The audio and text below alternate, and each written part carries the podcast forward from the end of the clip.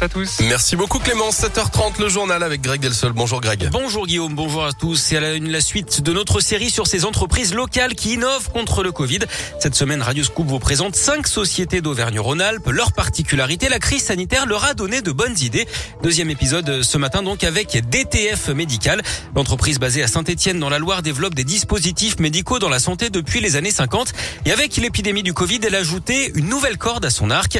Elle propose une solution clé en main pour les collectivités ou des sociétés qui veulent organiser des campagnes de tests pour leurs salariés. Elle se présente comme la seule entreprise à proposer ça en France actuellement.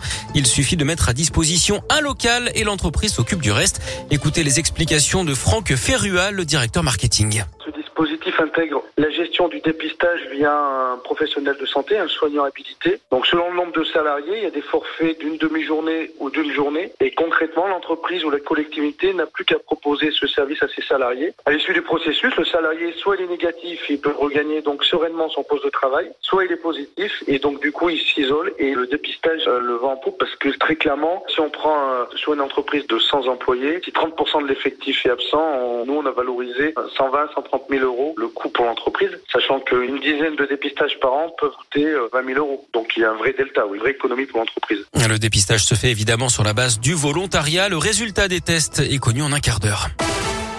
Belle saisie des policiers du Rhône. Ils ont mis la main sur 30 kilos de résine de cannabis et sur 130 paquets de cigarettes contrefaites. Deux hommes ont été interpellés à Irigny vendredi alors qu'ils chargeaient de grands sacs dans leur voiture. Placés en garde à vue, ils seront présentés au parquet aujourd'hui. Dans la région, un couple de Rouennais torturés dans leur appartement. D'après le, le progrès, la scène remonte à vendredi dernier. Un homme a d'abord été séquestré par trois individus. Il a été ligoté, frappé à coups de marteau et brûlé au bras. Sa compagne rentrée du travail pendant les faits a été ligotée à son tour, munie d'une arme de poing. Malfaiteurs ont fini par mettre la main sur 3000 euros en liquide avant de prendre la fuite. Notez que la victime était déjà connue des services de police. Une enquête a été ouverte. Près de 20 000 plaintes classées sans suite par la Cour de justice de la République. Elles avaient été déposées contre le Premier ministre Jean Castex et plusieurs membres du gouvernement pour dénoncer le pass sanitaire et la promotion de la vaccination. Hier, près de 400 personnes ont perdu la vie en France à cause de l'épidémie. C'est le chiffre le plus élevé de cette cinquième vague. Pendant ce temps, les organisateurs des Jeux Olympiques d'hiver de Pékin s'organisent aussi face au Covid à moins de 10 jours du début de l'événement. Ils ont hier précisé leur protocole sanitaire. Les athlètes et participants seront testés tous les jours et seront mis à l'isolement si leur test PCR positif présente certaines caractéristiques. 72 cas de Covid ont été recensés chez les participants jusqu'à présent. Et puis la fille de Jean-Luc Lay mise en examen pour subornation de témoins. Margot Lay est accusée d'avoir fait pression sur deux plaignantes pour qu'elle disculpe son père.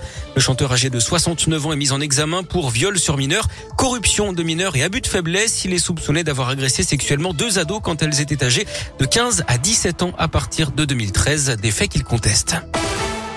L'actu sport à Lyon, c'est du basket ce soir avec l'Asvel qui accueille le Bayern Munich à 21h à l'Astrobal en Euroleague. En tennis, le début des quarts de finale à l'Open d'Australie. Rafael Nadal accroché par le Canadien Denis Chapovalov. L'Espagnol mène 2-7 à 1. À partir de 11h ce matin, suivra également Gaël Monfils face à l'Italien Matteo Berrettini. Et puis en foot, un Lyonnais buteur à la Coupe d'Afrique des Nations, Carl Toko Ekambi qui a marqué avec le Cameroun victorieux 2-1 face aux Comores.